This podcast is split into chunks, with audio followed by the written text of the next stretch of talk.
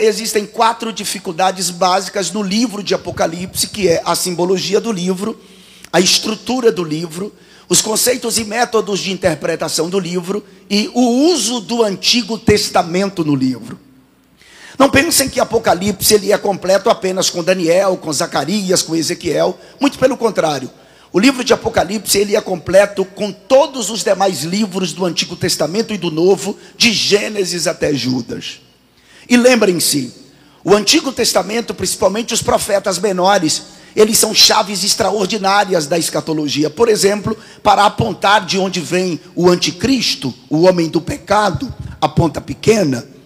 Então, no livro de Mateus, que é o único evangelho hebraico, existem algumas citações do Antigo Testamento, que são 92 citações. Na epístola aos Hebreus existem 102 citações do Antigo Testamento.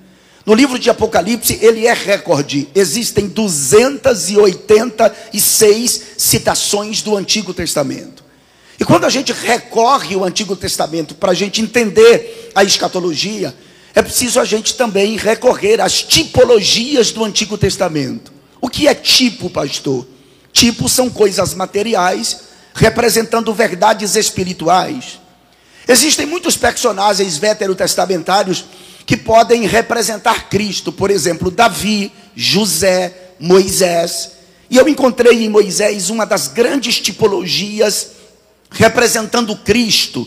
Haja vista que Moisés era um tipo de Jesus, tendo em vista que muitas das suas ocorrências, ocorrências da sua vida, apontavam para fatos que ocorreriam mais tarde na vida do Salvador. Quando Moisés nasceu, Faraó mandou matar as crianças, Êxodo 1, quando Jesus nasceu, Herodes mandou matar as crianças, Mateus 2. Moisés foi escondido, Mateus 3. Jesus foi escondido, Mateus 2. Moisés que anunciou o trono do Egito, Hebreus 11. Jesus desceu do céu, deixando a sua glória, Filipenses 2. Moisés ouviu a voz de Deus, Êxodo 3. Jesus ouviu a voz de Deus, Mateus 3. Moisés foi enviado por Deus, Êxodo 4. Jesus foi enviado por Deus, João 6. Moisés jejuou 40 dias e 40 noites, Deuteronômio 9. Jesus jejuou 40 dias e 40 noites, Mateus capítulo 4. Moisés tinha intimidade com Deus, Êxodo 33. Jesus era íntimo do Pai, João capítulo 10. Moisés amava Zípora midianita, descendente de Abraão com Quetura, mas acabou se casando com outra mulher, a Cuxita, a etíope, Números capítulo 12. Jesus ama Israel, mas a sua noiva é gentílica, João capítulo 1. Moisés deixou Zípora na casa do pai dela, depois ele a recebe de volta. Números capítulo 18. Jesus deixou Israel, mas tornará a encontrá-lo quando estiver Jerusalém sitiada por ocasião da batalha do Armagedon. Moisés libertador, Êxodo 3. Jesus libertador, João capítulo 8. Moisés operou milagres extraordinários, Êxodo 7. Jesus operou milagres extraordinários. João capítulo 21. Moisés deu ao povo a lei escrita em tábuas de pedra. Êxodo 24. Jesus deu o Espírito Santo impresso em nossos corações. Segundo os Coríntios 3, Moisés construiu um tabernáculo para Deus habitar. Êxodo 25. Jesus nos fez seu tabernáculo para o Espírito Santo habitar. 1 Coríntios 3. Moisés levantou os braços no monte para Israel ter vitória diante dos Amalequitas. Êxodo 17. Jesus levantou os braços no monte Gólgota para nos dar vitória. Marcos capítulo 15. Moisés intercessou. Êxodo 32. Jesus intercessou. João 17. Moisés morreu no monte, Deuteronômio 34. Jesus morreu no monte, Marcos 15. O corpo de Moisés desapareceu. Judas, versículo 9. O corpo de Jesus também desapareceu. Mateus 27. Moisés venceu Faraó. Êxodo 14. Jesus venceu Satanás. Hebreus capítulo 2. Moisés foi pastor. Êxodo 4. E Jesus é o bom pastor que dá vida pelas suas ovelhas. João capítulo 10. Com essa tipologia, por exemplo, a gente compreende que Moisés era casado com Zípora midianita, mas acabou casando-se com uma etíope, a Cuxita, isso mesmo, uma gentílica. Depois Moisés deixou Zípora na casa do pai dela e depois ele retorna para buscá-la. Isso se aplica de forma contundente e até teológica, aleluia, a respeito de Cristo vir arrebatar a igreja, ou melhor, vir para Israel. Israel não recebeu e Jesus fez a sua noiva gentílica. Jesus deixou Israel, mas tornará a vir por ocasião da batalha do Armagedon, quando Jerusalém estiver cercada, e ele aparecer com a igreja em Apocalipse 19 para livrar os filhos de Israel. Então eu entendo, só andando rápido para você compreender e a gente ganhar tempo. Eu acredito que a igreja será arrebatada antes da manifestação do anticristo. Jesus vem e a igreja está esperando Jesus. A questão é que a maioria dos crentes acham que ser arrebatado, ou melhor, a maioria dos crentes não. Os pós-tribulacionistas acham que ser arrebatado é a coisa mais fácil do mundo. Mas ser arrebatado não é fácil. Porque não é porque eu sou pastor, porque eu prego, porque eu ensino, que eu vou ser arrebatado. Não é porque você é evangelista da igreja que você já tem direito a ser arrebatado. Não é porque você é presbítero da igreja, faz parte do governo da igreja, que você vai ser arrebatado. Não é porque você é diácono da igreja que você vai ser arrebatado. Não é porque você dirige o círculo de oração, é porque você é professor da escola bíblica dominical, ou você canta no coral da igreja, ou você rege o coral, ou você faz parte do ministério de louvor da igreja, porque você nasceu na igreja, que você tem direito a ser arrebatado. Pastor, quem vai ser arrebatado então? Vai ser arrebatado aqueles que têm os seus nomes escritos no livro da vida do Cordeiro. Apenas aqueles que têm seus nomes inscritos no santo memorial de Deus serão partícipe da retirada brusca, inesperada e sobrenatural dos salvos da face da terra. Pastor, e após a igreja ser retirada da terra, ser trasladada da terra, o que vai ocorrer? A verdade, queridos, é que enquanto a igreja ela anseia pelo retorno de Cristo para que ela seja trasladada, ao mesmo tempo o mundo anseia pela manifestação do homem do pecado, o anticristo. E em Apocalipse, capítulo de número 6, versículos de número 1 e 2, é o texto que eu vou ler juntamente com vocês. O verso 1 diz assim: E havendo o cordeiro aberto um dos selos, olhei, e ouvi um dos quatro animais que dizia, como em voz de trovão: Vem e vê. E olhei, e eis um cavalo branco, e o que estava sentado sobre ele tinha um arco, e foi-lhe dada uma coroa, e saiu vitorioso e para vencer.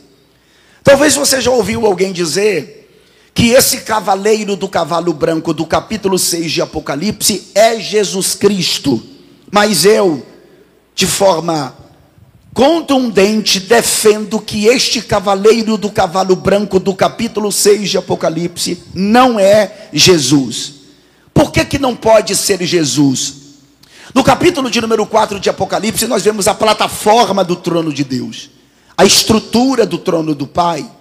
No capítulo de número 5, encontramos no versículo 1 um trono na direita do Pai, mas sobre o trono não está Jesus, mas um livro selado com sete selos que ninguém no céu, os anjos, nem na terra, os homens, nem debaixo da terra, os demônios, sequer podia olhar para ele. A verdade é que não havia ninguém moralmente digno sequer de olhar para este livro. João chorava muito, mas quando João está chorando porque ele está na eternidade passada ou na dimensão era, Um dos 24 anciãos transporta João da dimensão era para o é e disse: Não chore, João. Eis aí o cordeiro, o leão da tribo de Judá, a raiz de Davi que venceu e é digno de tomar o livro e de desatar os seus sete selos. Se lermos os versículos subsequentes ao 5 do capítulo 5, a gente vai ver que Jesus venceu, porque morreu como cordeiro, ressuscita como leão e sobe. E ele é o único moralmente digno de tomar este livro que está na direita do Pai e abrir os seus sete selos. Para que o anticristo ou o cavaleiro do cavalo branco do capítulo 6 entre em cena, é necessário o cordeiro abrir um dos selos. Ora, irmãos, isso é questão de inteligência. Se Jesus recebeu todo o poder nos céus e na terra, e ele é moralmente digno de abrir o livro e de desatar os seus selos, porque que ele mesmo teria que abrir um dos selos para que ele entrasse em cena? Não tem lógica. Esse cavaleiro do cavalo branco do capítulo 6 é a figura do anticristo. Não fique pensando que ele virá montado num cavalo, literalmente. Cavalo na Bíblia fala de força. Isso significa que ele vem em força. E por que, que o cavalo dele é branco? Porque isso significa uma falsa paz que será implantada, ouçam isto, principalmente na Palestina, entre palestinos e judeus, que nunca houve paz. Olha, esse cavalo branco também ele representa religião. Porque o religioso anticristo, além dele ter uma religião, ele também será um político. Ouçam isto. Primeiro ele é um religioso. Primeiro ele é um. E depois ele é um po. Primeiro ele é religioso. E depois ele é. Por que, que primeiro ele é religioso e depois ele é político? Porque a política executará os propósitos da religião do anticristo? Sim. A política executará os propósitos da religião do anticristo.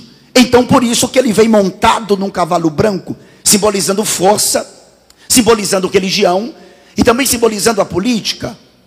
Mas no capítulo 13 do livro de Apocalipse, versículo de número 1, ouçam isto, João diz: Eu me pus sobre a areia do mar, e vi subir do mar uma besta que tinha sete cabeças e dez chifres, e sobre os chifres dez diademas, e sobre as cabeças um nome de blasfêmia.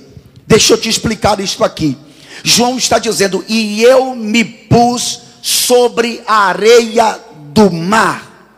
Mar na Bíblia significa povos, nações, etnias. Veja o que diz Apocalipse 17, versículo 1. E veio um dos sete anjos que tinha as sete taças e falou comigo, dizendo-me: Vem, João, mostrar-te-ei a condenação da grande prostituta, a falsa religião, que está assentada sobre muitas águas. João não entendeu o que o anjo estava ali mostrando, mas no versículo 15 do capítulo 17, o anjo explica a João o que ele estava vendo. E o anjo diz assim: As águas que vistes, onde se assenta a prostituta, a falsa religião, são povos e multidões e nações e línguas. Então, no capítulo 13, versículo de número 1, quando João dizia: Eu me pus sobre a areia do mar. Este mar, sem dúvidas, é o mar Mediterrâneo, o mar que banha três dos cinco continentes, é o maior mar do planeta. E João, quando ele diz, e eu me pus sobre a areia do mar, essa região aqui, esta nação, este povo, do meu ponto de vista, é sem sombra de dúvidas, uma das nações do Oriente Médio. E João está dizendo, e eu me pus em uma nação, e eu vi subir de um povo, de uma língua, de uma etnia, uma besta quem é essa besta? O mesmo cavaleiro do cavalo branco do capítulo 6. Mas por que ele é tido como uma besta no capítulo 13? Porque realmente ele é um homem bestial. E ouça o que João diz: ele tem sete cabeças. O anticristo ele não sofre de anomalia, ele não teve uma anomalia no ventre, ele não tem sete cabeças literalmente. Isso aqui fala de astúcia, de sagacidade, de inteligência. João diz que além de sete cabeças representando astúcia e sagacidade, como também inteligência, ele tem dez chifres. Não é que ele tenha dez chifres em sua cabeça. Isso significa que são dez nações que se aliarão de forma direta politicamente a ele. Ouça o que diz Apocalipse 17, verso de número 12. E os dez chifres que viste são dez reis ou dez presidentes que ainda não receberam o reino, mas receberão o poder como reis por uma hora, juntamente com uma besta. Então, colocando em português, ele vem de um povo, de uma nação, ele tem sete cabeças, falando de astúcia, de sagacidade e inteligência. Ele tem dez chifres, falando de dez nações que se aliarão a ele. E João diz que ele tem dez diademas, falando de autoridade política sobre as dez nações que ele vai reger politicamente. No versículo de número 2, do capítulo de número 13, ouça o que diz João: E a besta que vi era semelhante ao leopardo, falando da sua velocidade, da sua rapidez. Ele diz que os pés era como do urso, falando de estabilidade e força ele tem boca como de leão. Preste atenção nisso aqui. Isso aqui fala da monarquia de Babilônia. Sempre a gente teve a igreja católica como sendo Babilônia, a Babilônia, a Babilônia. Mas igreja católica nunca foi Babilônia. A igreja católica como instituição, ela passa a existir a partir do quarto, quinto século depois de Cristo. Babilônia é desde o livro de Gênesis capítulo 10 porque foi Nimrod quem fundou Babilônia. Afinal de contas, o que é Babilônia? Babilônia é o espírito anticristão, é o espírito que se opõe a Deus, porque o espírito do anticristo está na terra desde que o homem pecou. Assim que o homem pecou, o espírito do anticristo achou legalidade para habitar na terra. A primeira pessoa que o espírito do anticristo entrou foi Caim. Depois entrou no filho de Noé, Cão depois entrou em Nemrod. Existem vários personagens do Velho Testamento que foram anticristos. Por exemplo, é, aquele rei sábio chamado de Senaqueribe. Havia um rei que a Bíblia também não registra, a Bíblia não registra no período interbíblico, que foram os macabeus que se opuseram a ele e os venceram. Esse homem era chamado de Antíoco Epífanes, também era uma espécie de anticristo. O espírito do anticristo está na terra e caminha uma linha tênue. E ele opõe-se contra tudo que se chama Deus, contra tudo que se adora a Deus. E João disse que o dragão, que é Satanás, deu ao anticristo o seu trono e grande poderio. O mundo espera isso. Os países da Europa há muito tempo eles investem dentro de uma plataforma política e armando um palco para que um show se inicie. E o protagonista desse show é o homem do pecado, aquilo que a Bíblia chama de a ponta pequena, o rei feroz de cara, o angustiador das nações. Em grego ele é anomus, aquele que se opõe à ordem estabelecida.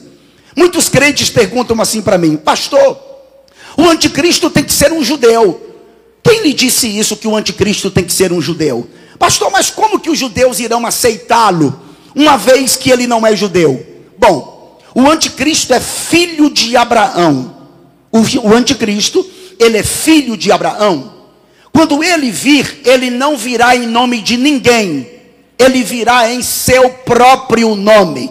Não são palavras minhas, são palavras de Cristo. João 5, versículo 43. Eu vim em nome de meu Pai, e vocês não me aceitaram. Se outro vier em seu próprio nome, a este vocês receberão. Jesus disse que o anticristo vem em seu próprio nome.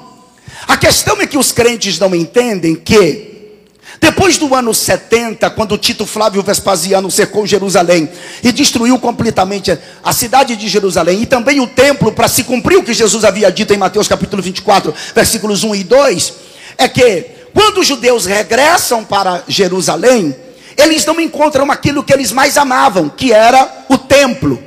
O que resta do templo é apenas o muro das lamentações, onde a gente encontra os judeus chorando. E sempre existe um rabino dizendo: Shema Israel Adonai, Eloheinu Adonai Errad. Escuta Israel, eu sou o Senhor vosso Deus, eu sou o único. E eles repetem lá embaixo. Você já deve ter visto vídeos como esse circulando das multidões de judeus em volta ou ali, centrados no muro das lamentações, chorando.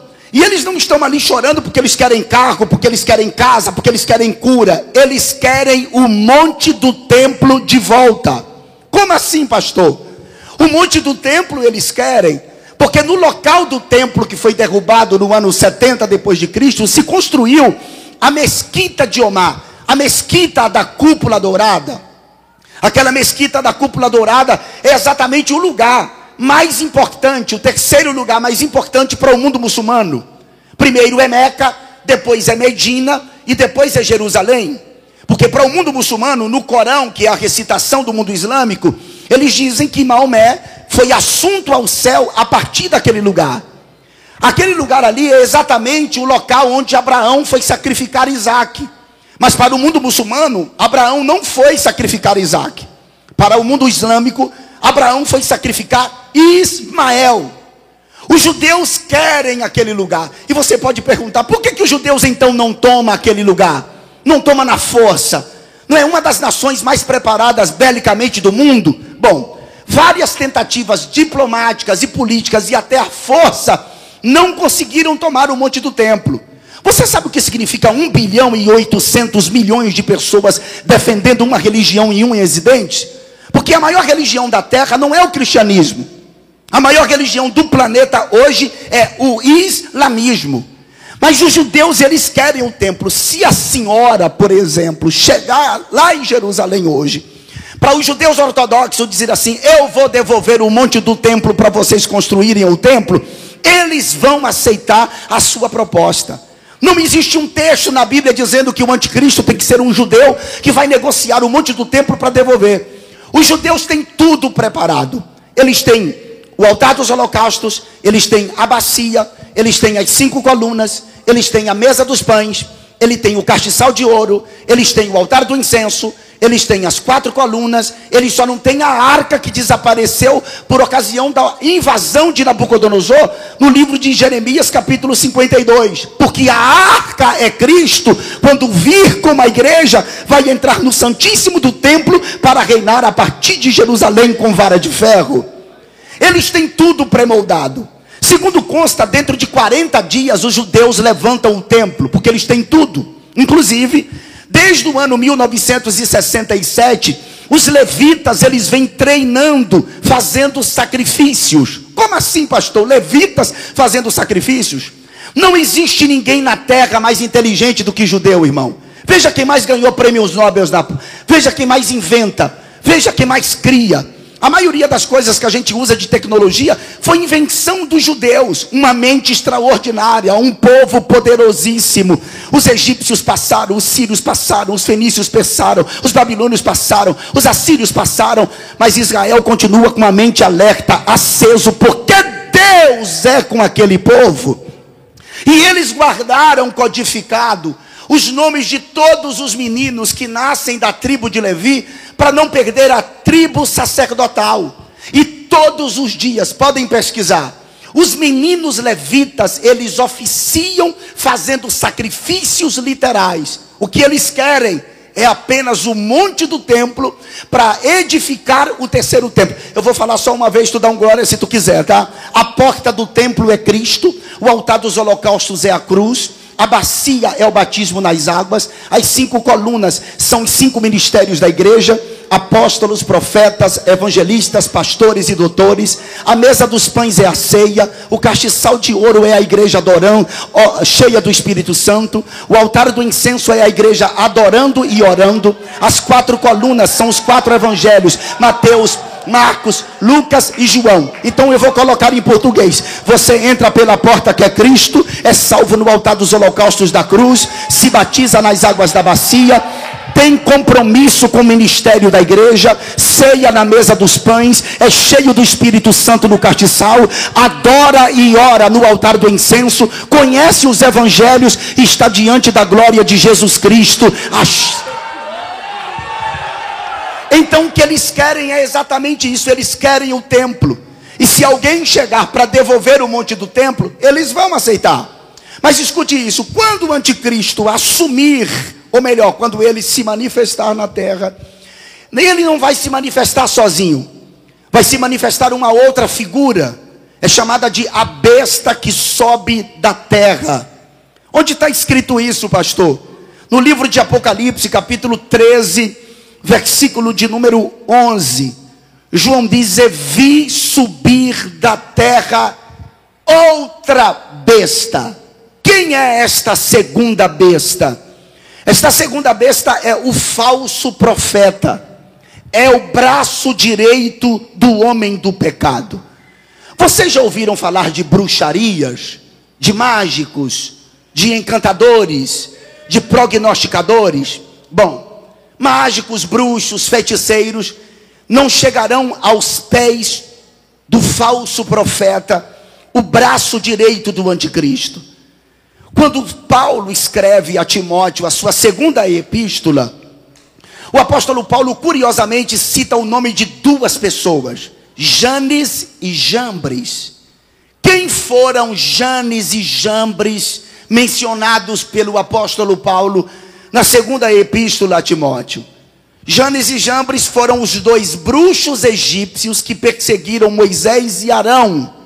Sim, eles perseguiram Moisés e Arão no período em que Moisés e Arão estavam no Egito desenvolvendo ou operando sinais extraordinários através das pragas. Paulo ele cita esses dois homens como sendo esses dois bruxos. O falso profeta será tão poderoso, mas tão poderoso, que a Bíblia diz em Apocalipse capítulo 13, versículo 12, que ele exerce todo o poder da primeira besta. Ele fará sinais extraordinários, a ponto de fazer até fogo descer do céu, à vista de todos os homens, com o propósito de que os homens adorem a primeira besta, que é o anticristo. Exatamente nesse período em que a segunda besta se manifesta, junto com a primeira besta, o anticristo e falso profeta, que vai começar nesta época o tempo da implantação do código de controle total. O que é o código de controle total? Podemos chamar também de código de controle social ou a marca da besta. O que é a marca da besta, afinal de contas? 666, CAI 600, ZAI 60, estigma 6, 666. E os crentes muito ficam preocupados sobre a marca da besta e acham que quase que tudo que aparece de última geração possa ser a marca da besta.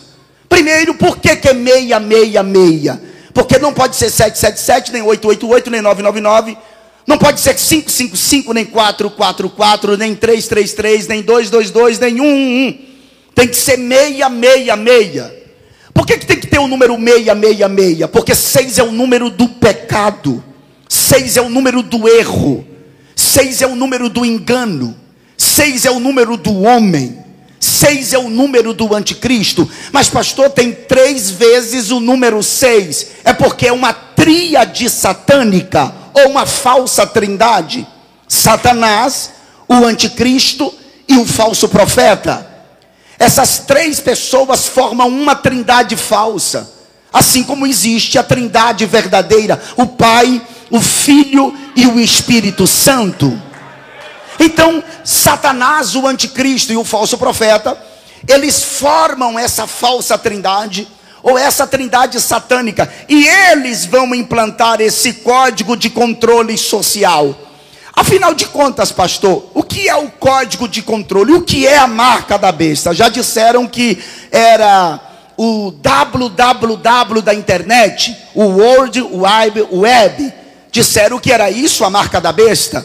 Depois disseram que a televisão seria a marca da besta. Aí depois veio o computador. disseram que o computador seria a marca da besta. Aí lançaram o controle remoto da televisão. Disseram que o controle remoto da televisão seria a marca da besta. Também disseram que a Coca-Cola era a marca da besta. Chegou um tempo em que lançaram o chip, lembra? Microchip da Motorola em 2005. Não, esse chip é a marca da besta que está vendo. Não foi. Lançaram o cartão de crédito, aí arruinou. O cartão de crédito é a marca da besta. Aí lançaram o scanner do supermercado. Também o scanner não foi, não é e não será a marca da besta. Aí veio o QR Code. Aí disseram que o QR Code seria a marca da besta. Depois disseram que a Covid-19, o vírus, seria a marca da besta. Aí depois disseram, é a vacina que é a marca da besta. Aí depois disseram, não, é a máscara que é a marca da besta. E agora estão dizendo que o Pix é a marca da besta.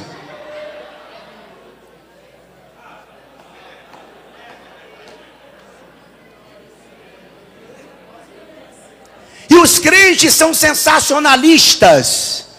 Eles acham que tudo é sinal da volta. Jesus está voltando, é sinal. Não existe sinal para dizer que Jesus está voltando.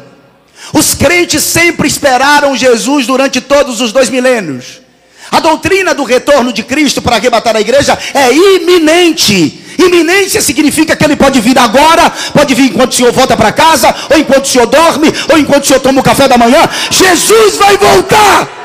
E se você olhar para sinais, houve mais guerras do que esse tempo, houve mais falsos cristos do que esse tempo, houve mais pestes. O povo acha que a Covid-19 é o grande vilão. A varíola matou mais, a febre amarela matou mais, a AIDS matou mais. É, a peste negra que dizimou um terço da população europeia, matou mais. A gripe espanhola matou mais. Irmãos, os crentes estão esperando Jesus voltar a qualquer momento. Deixa eu saber aqui: tem alguém que está. Eu vou perguntar de novo: tem alguém que está indo nesta tem alguém que está indo nesta caravana para o céu? Tem alguém? Levante uma das mãos, por gentileza. Faz um dedo de profeta, faz um dedo de profeta. Aponta para alguém e diga assim: Eu quero ver você lá. Fala para alguém aí, vá. Não, fala com vontade. Eu quero ver você lá. Pastor, quem não for arrebatado, o que é que vai acontecer? Laodiceia não vai ser arrebatada. Existem duas portas. Uma porta aberta para Filadélfia e uma porta aberta para Laodiceia. Filadélfia manteve a sua porta aberta, enquanto Laodiceia, que não é a irmã, Laodiceia fechou a porta na cara de Jesus.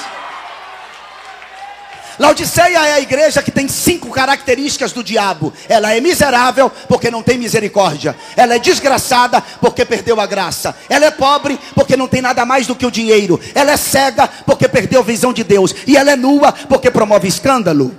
Laodiceia, ela não é fria nem quente, e não significa que ela era presbiteriana ou pentecostal da Assembleia de Deus. Ela é morna. Ela não é quente porque ela não é saúde para a sociedade, e ela não é fria porque ela não é refrigério para a sociedade. Ela é morna e por isso provoca vômito, ânsias de vômito em Jesus.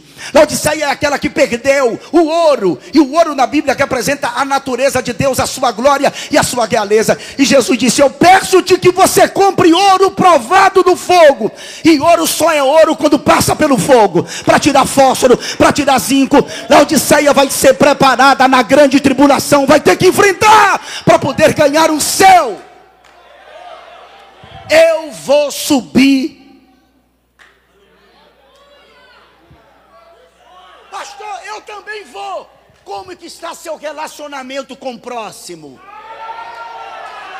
Você comprou, pagou? Tomou emprestado, devolveu? Porque o evangelho não é no céu, o evangelho é aqui. E a partir daqui lhe dá condição e passaporte de você ir para lá.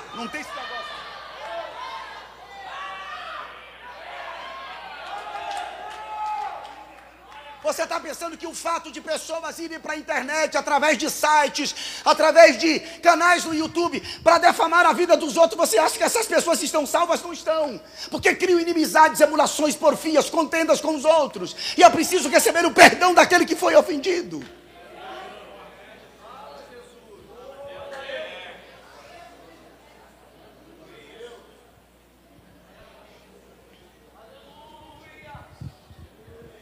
Esse período tribulacional, o Espírito Santo não vai embora daqui.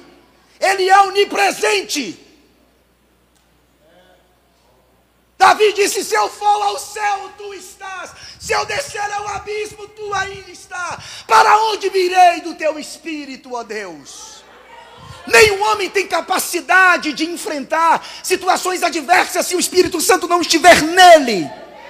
Você acha que Estevão estava orando pelos seus apedrejadores porque Estevão era bonzão? Capacidade dada pelo Espírito Santo para sofrer, suportar o sofrimento e orar por eles. Sem o Espírito Santo você não será salvo, porque ele é o único agente capaz de convencer você do pecado, da justiça e do juízo vindouro.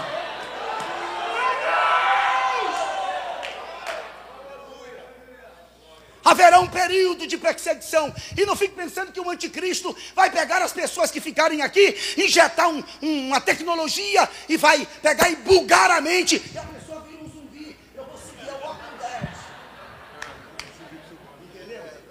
Não fique pensando que o anticristo vai pegar as pessoas à força e vai implantar nessa pessoa uma tecnologia para a mente dessa pessoa bugar e a pessoa perder o poder de decisão e segui-lo. A palavra marca em grego é charagma. Fala charagma. Charagma é de onde advém a palavra caráter. Charagma é de onde advém a palavra caráter. A decisão de receber ou não a marca da besta é do sujeito. Eu quero. É de forma voluntária. Não é por força nem por violência. O cara vai querer, eu aceito. E o anticristo implanta a tecnologia, que é um código de controle social. Aqueles que não quiserem não recebem.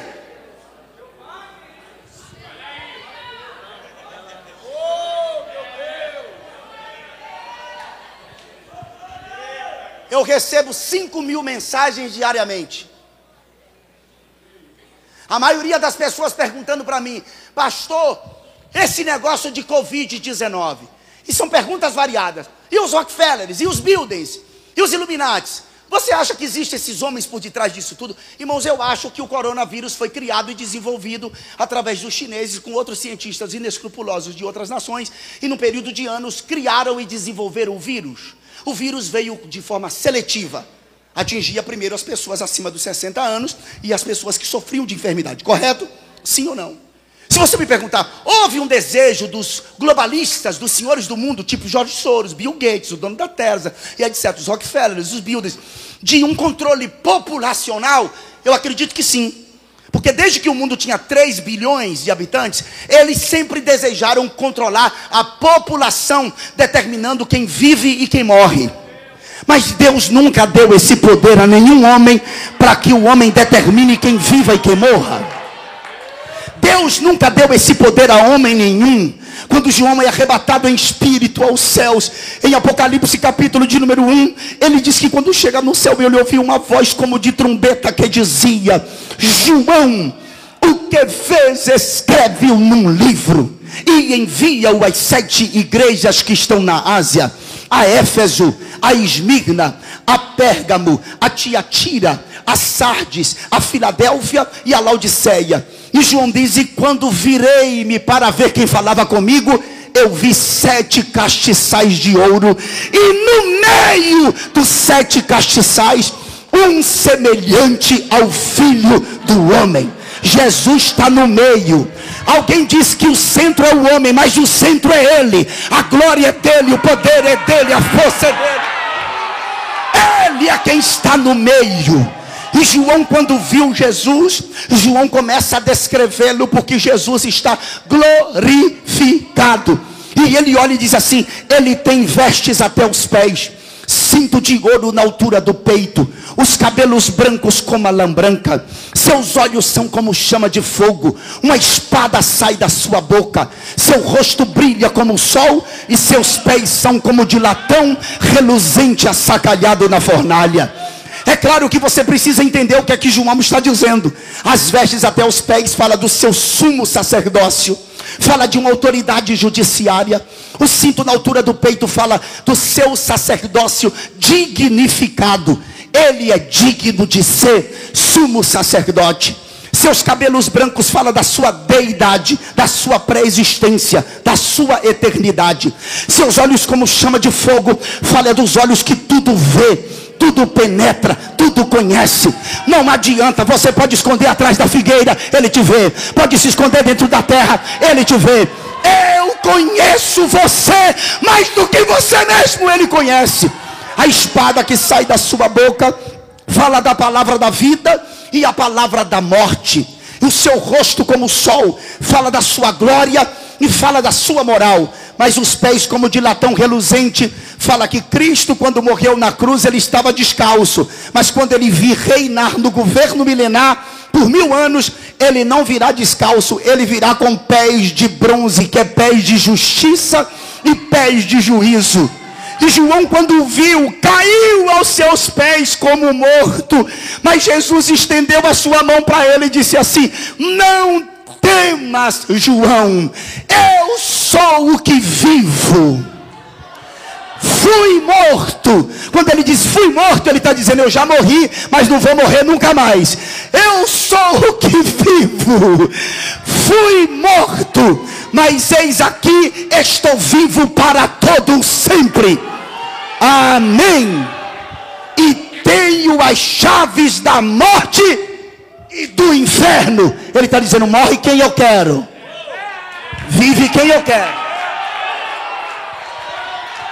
Morre quem eu quero, vive quem eu quero. Vive quem eu quero, morre quem eu quero. Eu mato, olha nos meus olhos, eu faço viver. E outra, Deus mata e não dá B.O.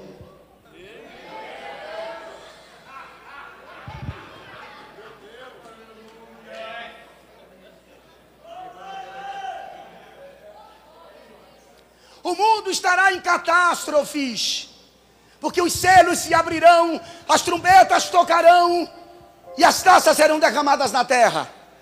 O propósito das taças serem derramadas na terra é uma reprodução das pragas egípcias do mundo, porque o propósito é purificar os rios e os mares e as terras, porque o último Adão, que é Cristo, vem reinar. A igreja estará no céu, na nova Jerusalém, que desce do céu. Jesus foi quem fez esta cidade. Deus criou esta cidade. Deus construiu esta cidade. E essa cidade está descendo do céu. A igreja será trasladada e ela entrará nessa cidade que desce do céu. Tribunal de Cristo, bodas do Cordeiro. A terra em agonia. Não é um filme de ficção científica. Israel agora descobre que o anticristo, ele quer praticar uma abominação desoladora. Porque eu disse para os senhores que o anticristo não vem em nome de Deus, ele vem em nome dele mesmo. E sabe o que é que ele vai fazer? Ele vai praticar a abominação desoladora. Pastor, o que é a abominação desoladora? É aquilo que está em Daniel 7, 25. E proferirá palavras contra o Altíssimo. Por isso que ele tem blasfêmia e matará os santos do Altíssimo. Santos na Bíblia são anjos, judeus e igrejas. Igreja. Eleitos na Bíblia, santos, igre... eleitos na Bíblia são anjos, judeus e a igreja. Aqui são os judeus, que o anticristo vai persegui-los. Mas olha o que diz o capítulo 7, versículo 25, a parte B: E cuidará em mudar os tempos. Por que mudar os tempos? Porque o dia da adoração do anticristo não é no sábado como é o de judeus, nem é no domingo como é o dos cristãos. É na sexta. E ele não vai cuidar em mudar os tempos, ele também vai cuidar em mudar a lei. Qual lei, pastor Eliseu? A lei de Moisés que rege o templo. Ele vai querer mudar a lei ou retirar a lei de Moisés que rege o templo. Aí os judeus vão dizer: assim, não, não tem como. Daniel 9, versículo de número 27. E ele fará um concerto com muitos por uma semana. Uma semana são sete dias, falando de sete anos. E na metade da semana, ou seja, três anos e meio depois, fará cessar o sacrifício, porque ele vai querer remover a lei de Moisés do templo, ou seja, os sacrifícios levíticos. E os judeus vão dizer: não, esse cara não pode não. Já nos deu um monte do templo, agora quer sim intervir nos nossos sacrifícios, e no dia da adoração, Israel vai expulsar eles de Jerusalém, e eles saem numa incursão pela terra. Daniel capítulo 11, juntando-se nações. Olhem para a China, olhem para a política. Gente, chegou a hora dos crentes despertar. Política e religião se discute. O capítulo 17 de Apocalipse, o capítulo mais difícil da Bíblia, fala de política e da religião, o sistema do anticristo. Política se discute, sim senhor. Religião também se discute, sim senhor. E ele vai sair numa incursão. Olhem para a China, Seba Dedã. Olhem para a Ucrânia, Rússia, Coreia do Norte, Irã. Olhem para o Afeganistão. Olha o mundo como está se dissolvendo. A China está quase chegando ao nível dos Estados Unidos. Está atrás por pouco. Sim, a China está atrás dos Estados Unidos, quase ultrapassando já os Estados Unidos da América como uma superpotência. Você sabe quantas câmeras existem na China? 200 milhões de câmeras. Não é essas câmerazinhas que a gente tem aqui não, apesar de serem sofisticadas. São câmeras que monitorizam os mais de 1.4 bilhões de habitantes da China. É impossível o senhor desaparecer na China. Tudo é monitorado. Tecnologia 5G é desenvolvida por eles. O tênis da Nike Cell é feito lá. Seu iPhone é de lá. Tudo vem de lá por causa da mão de obra barata.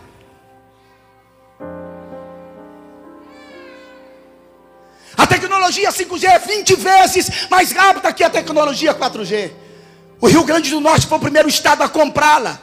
Os lugares mais remotos da Terra serão monitorados. Porque a tecnologia 5G, ela alcança tudo. Tudo que você comprar, sua motocicleta, na sua bicicleta, seu forno micro-ondas, seu fogão, seu carro, tudo virá com sinal de Wi-Fi. O mundo é fácil de ser monitorado.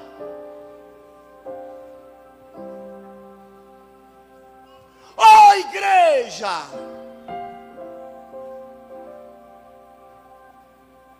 Você sabe por que o silêncio? O peso da palavra.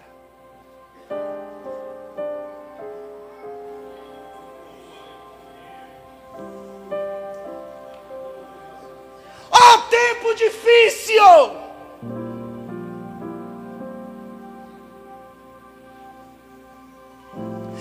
Se prepara tecnológica e cientificamente para isso.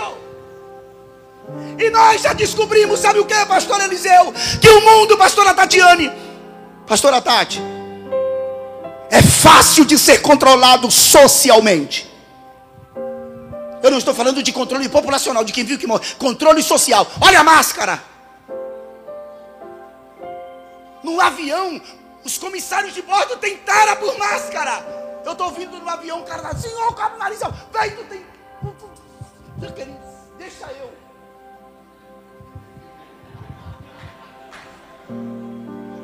Você tem tara por máscara, meu.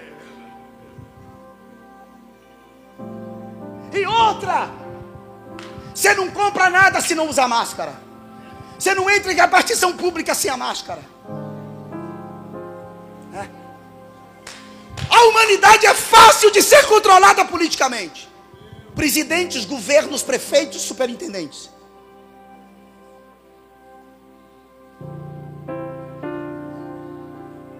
O tempo difícil será aqui na terra. E os crentes ficam perguntando assim para mim, pastor, eu vou ficar lembrando das coisas que ficaram na terra. Tu quer o que aqui com a terra, pelo amor de Deus? Tu já foi transformado, está em corpo glorificado, irmão. Eu vou conhecer as pessoas que estão lá. Eu vou conhecer você lá, vou te reconhecer. Você vai reconhecer essa jovem senhora? Vai. Mas o senhor não tem mais o sentimento de marido por ela. A senhora vai conhecer esse jovem senhor? Vai. Mas não terá mais o sentimento de marido por ele. Por causa do corpo glorificado. Você sente a presença de Deus aqui. Você está pulando, está saltando, está correndo. É apenas uma fagulha da presença. Eu não estou falando de uma fagulha. Eu estou falando da glória na sua plenitude. Que esse corpo aqui não suporta o peso da glória.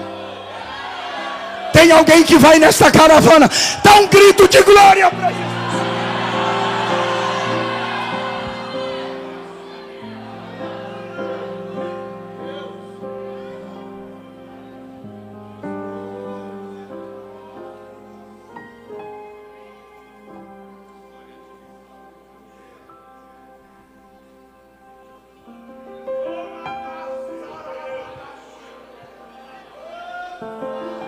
E o anticristo vai juntar um exército poderoso e vai sitiar a cidade de Jerusalém para destruí-la completamente. E o exército, quando estiver sitiado em volta de Jerusalém, a nova Jerusalém que desce do céu, ela vai aterrizar na nossa atmosfera. Parece um filme, né? Não é uma nave, é a cidade que Deus criou com as próprias mãos para a igreja. Eu vou gritar aqui que é para você também dar um grito de aleluia. É a cidade que o próprio Deus criou para que a igreja, a noiva de Cristo, morasse nela. Tem alguém que vai morar nessa cidade e dar um glória para Deus.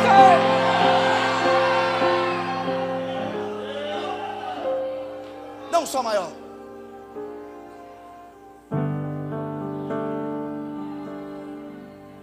Eu nasci para te chamar de Deus. Eu nasci para te chamar de pai. Andar do seu lado. Senhor, deixa o ventre da minha mãe. Eu sou povo exclusivo seu. Eu sou abençoado. Se vivo obediente. Na verdade, eu estou cantando só por causa disso aqui, ó. Mas todo dia o pecado vem. É ou não é? Alguém me perguntou hoje: o que é que mais faz com que você combata? Eu contra eu mesmo. Aqui tem um leão, irmão. Todo dia vem as tentações. Fala que não é.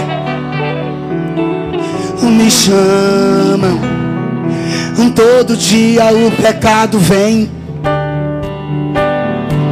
Mas eu escolho Deus. Eu escolho ser amigo de. Eu escolho Cristo todo dia. Já morri pra minha vida, agora eu vivo a vida de Deus. Eu escolho.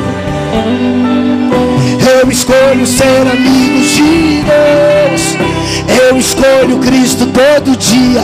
Já morri para minha vida, agora eu vivo a vida de Deus. Jerusalém cercada. Um poderoso exército e a nova Jerusalém ela paira nos ares. Dá um grito de glória para o Cordeiro de Deus. Ei, a nova Jerusalém paira nos ares, e de dentro da cidade vai sair um cavaleiro montado num cavalo branco.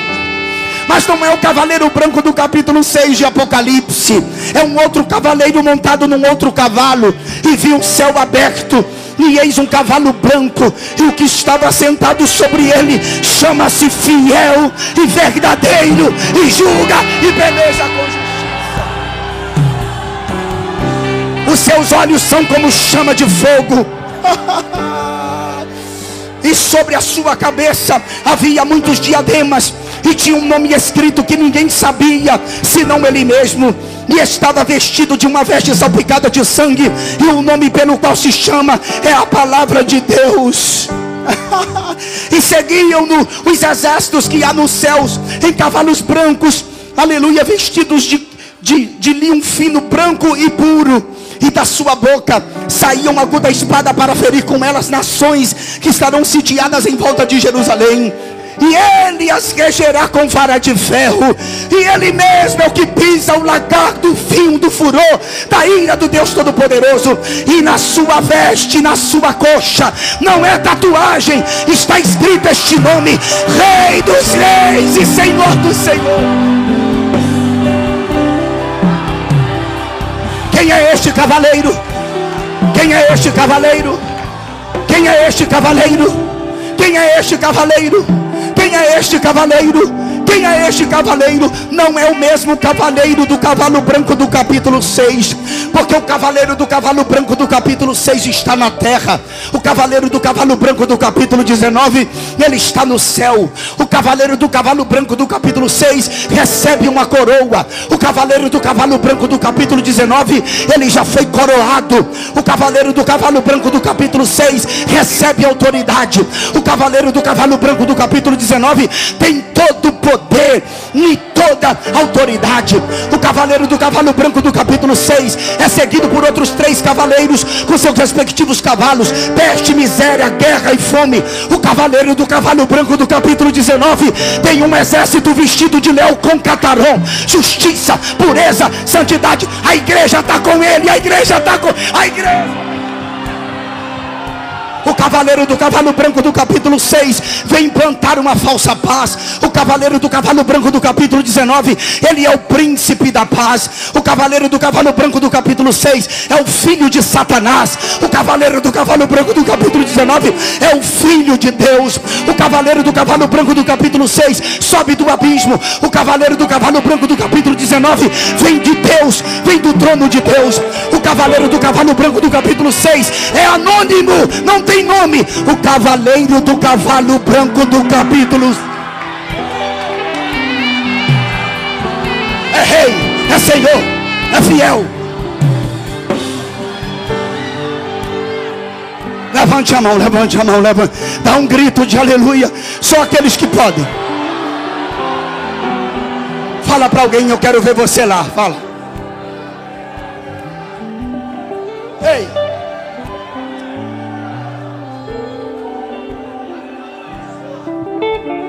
A nova Jerusalém, a nova Jerusalém brilha tanto, tanto, tanto, tanto, tanto, que quando ela pairar na nossa atmosfera, o sol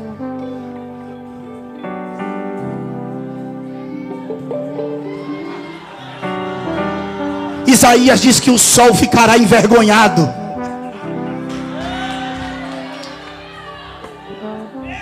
Lua ficará confundida. Para a lua alumiar, precisa da luz do sol. Aí ela vai ficar olhando para o sol e para Nova Jerusalém.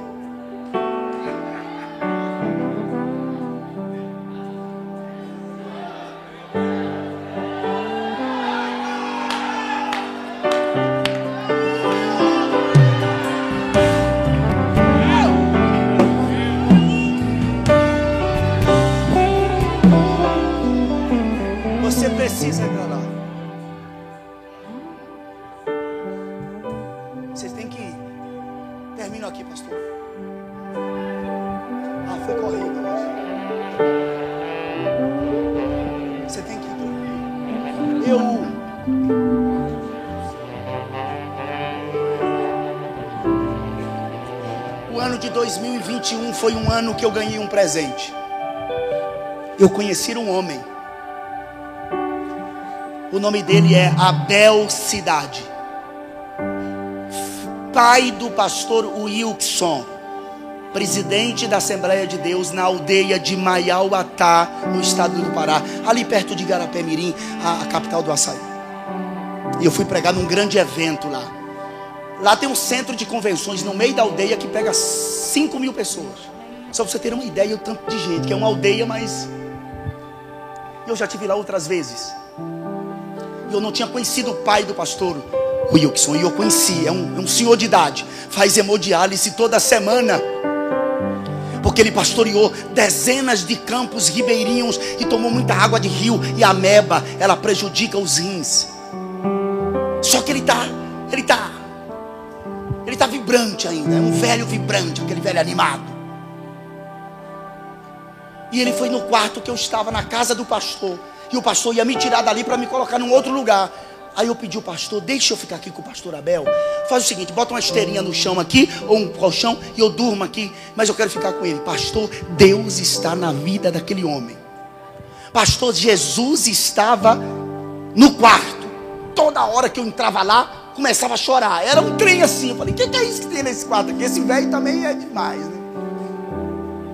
E ele me contou dezenas de experiências que eu vou levar para minha vida toda. E uma das experiências que ele me contou, ele disse: Pastor, eu vou te contar uma coisa. E ele fala e ele chora. E a gente falava em línguas estranhas. Eu e ele dentro do quarto. Ele disse: Um dia Deus me mostrou como que uma pessoa se perde.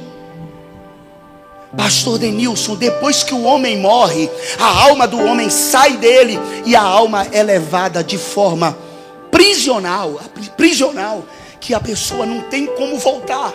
Ele disse, pastor, que a pessoa quando morre, que a pessoa vai para o mundo dos mortos, ela tenta voltar de todo jeito, pastor, mas ela não consegue voltar. E ela vai levando assim de forma desenfreada para o mundo dos mortos e não sobe, nem vai reto, desce.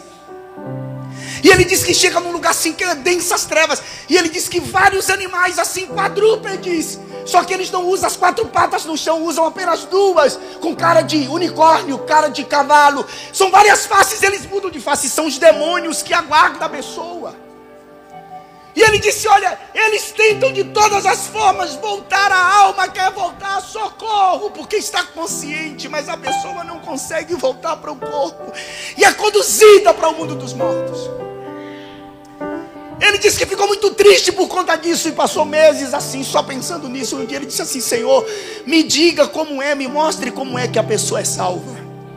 E ele disse que menos esperava, Deus deu uma visão para ele, pastor. Ele disse que quem vai para o céu sobe uma escada infinita. É uma escada que não tem fim. Ele diz que tem crente que sobe de boa, pastor. Só que tem outros que não conseguem subir de boa. Tem outros que vão se arrastando, pendurando, mas quer ir de todo jeito. O conselho que eu vou levar para a vida inteira, sabe o que, que é? Ele disse: Denilson, não legisle a salvação de ninguém.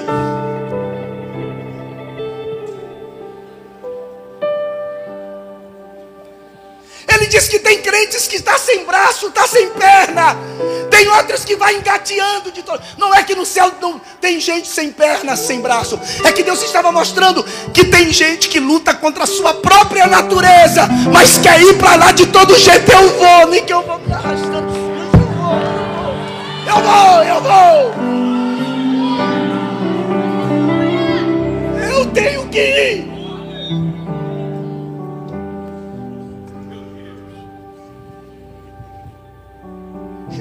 Quando chega no infinito, desculpe-me, quando chega no infinito, ele diz que não é mais uma escada, pastor, é um caminho que vai reto.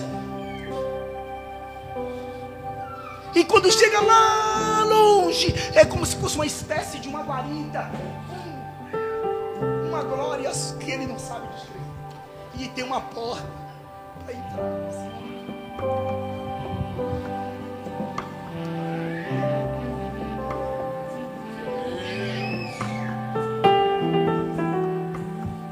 Você tem que ir.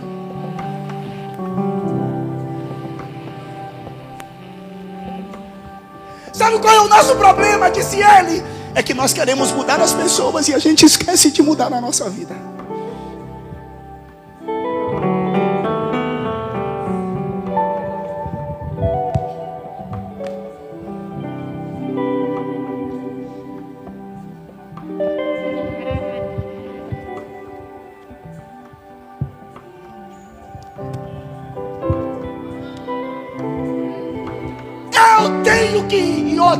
Pastor, ele diz que ninguém vai de carona.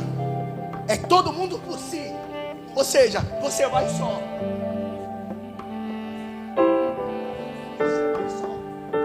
Você não vai poder levar sua esposa. Você não vai poder introduzir seu, seu filho. É cada um lutando. Lute.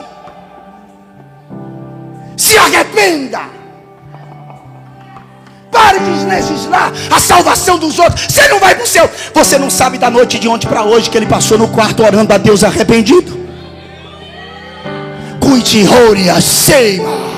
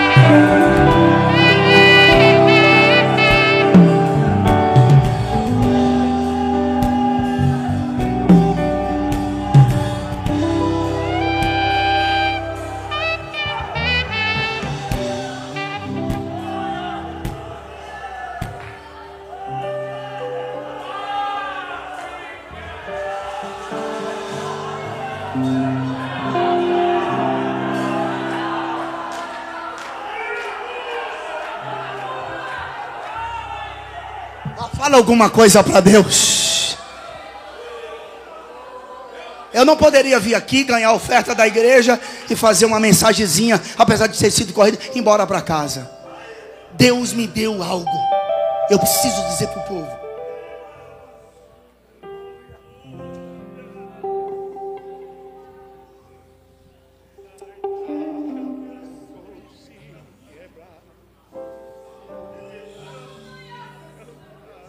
Esses olhos cheios de lágrimas.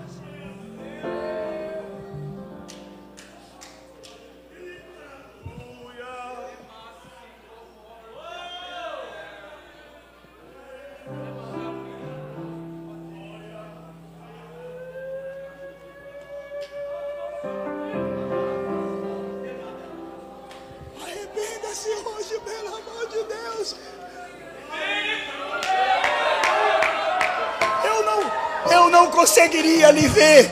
Eu não, eu não, eu não conseguiria lhe ver fumando maconha, Deus te livre, e eu ir para as redes sociais colocar isso para você. Eu não conseguiria fazer isso. Eu não conseguiria fazer isso.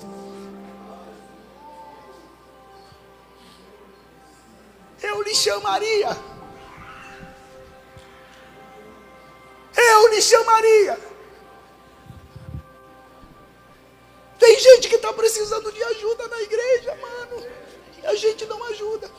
Paulo disse assim: olha, o crente é como um soldado romano do século I. Paulo olhou para o capacete, olhou para a armadura toda do soldado, cinto, couraça, um escudo, espada, coturno. Ele olhou para tudo isso e assim: é o crente preparado. E o soldado tinha um escudo, cara, não é o tieron, um escudo que protege só o cara. O escudo que Paulo está falando aqui é um escudo que protege dois, não é o pavês, que aqueles escudos de acrílico da polícia militar que coloca aquela barreira quando tem motins, essas coisas. É um escudo, é um escudo que, que você se protege e protege mais um. Onde está o teu irmão, Caim? Eu não sou guardador do meu irmão, você tem que guardar a minha vida, pô. E o escudo meu não protege só eu. Tem hora que eu vou precisar de você, eu vou proteger você.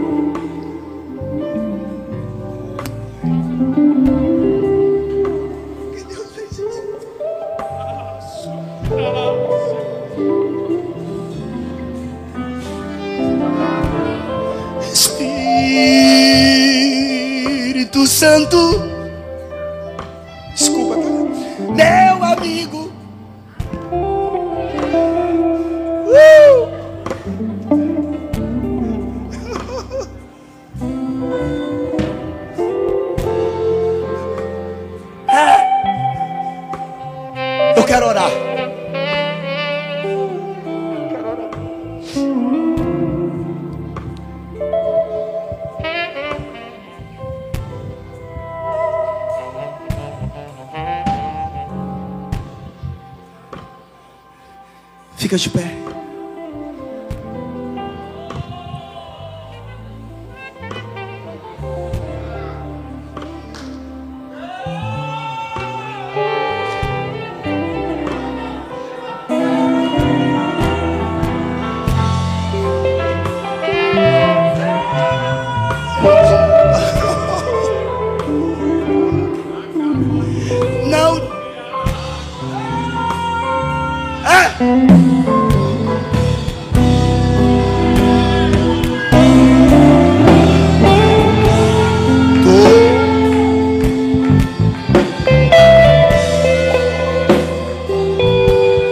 Eu quero orar. Não vou cantar mais não. Vem cá. Vem cá. Canta. Posso fazer uma pergunta? Quantas pessoas aqui são afastadas da igreja? Levanta a mão. Volta. Vem. O Espírito Santo está lhe chamando de volta.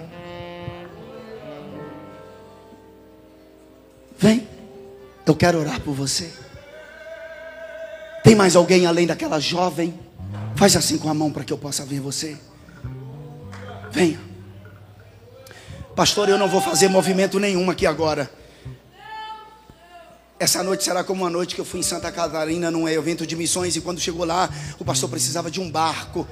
E eu fiz uma oração e eu digo: Você não vai dormir essa noite, porque você não vai ter paz para dormir, até vocês dar o barco. Quando foi de manhã, deram o dinheiro de três barcos.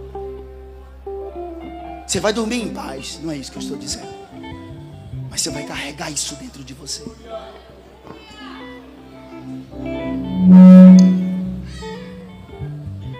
Tem mais alguém? Pastor, eu nunca fui crente.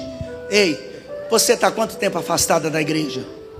Há muito tempo? Você é feliz no mundo? Passageiro, felicidades. Na verdade, mundo, nós não somos felizes no mundo, porque felicidade é um estado, nós temos alegrias.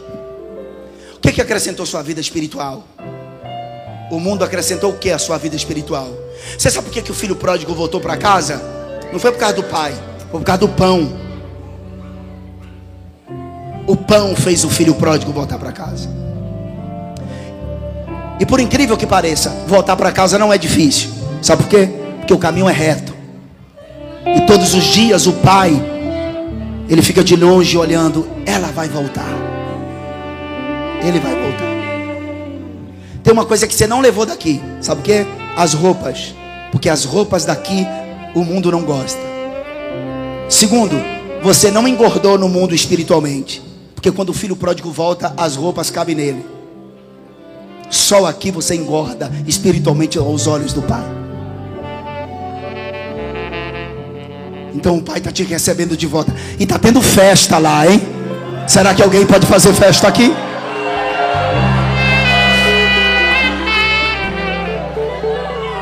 Eu quero voltar ao início de tudo e contar-me contigo, Senhor.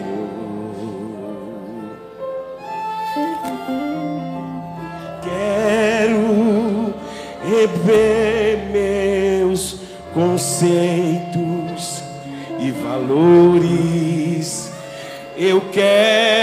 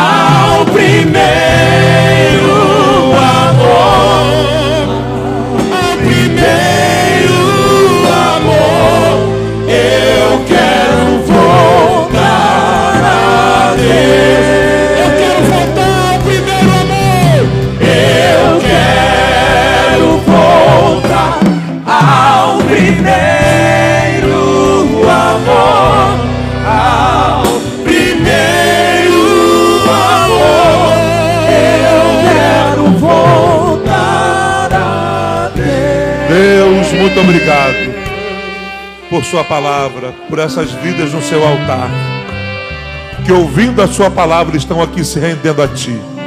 Que uma nova história se inicie na vida deles a partir de hoje. Assina, ó Deus, o nome deles no livro da vida. Assim te pedimos e te agradecemos.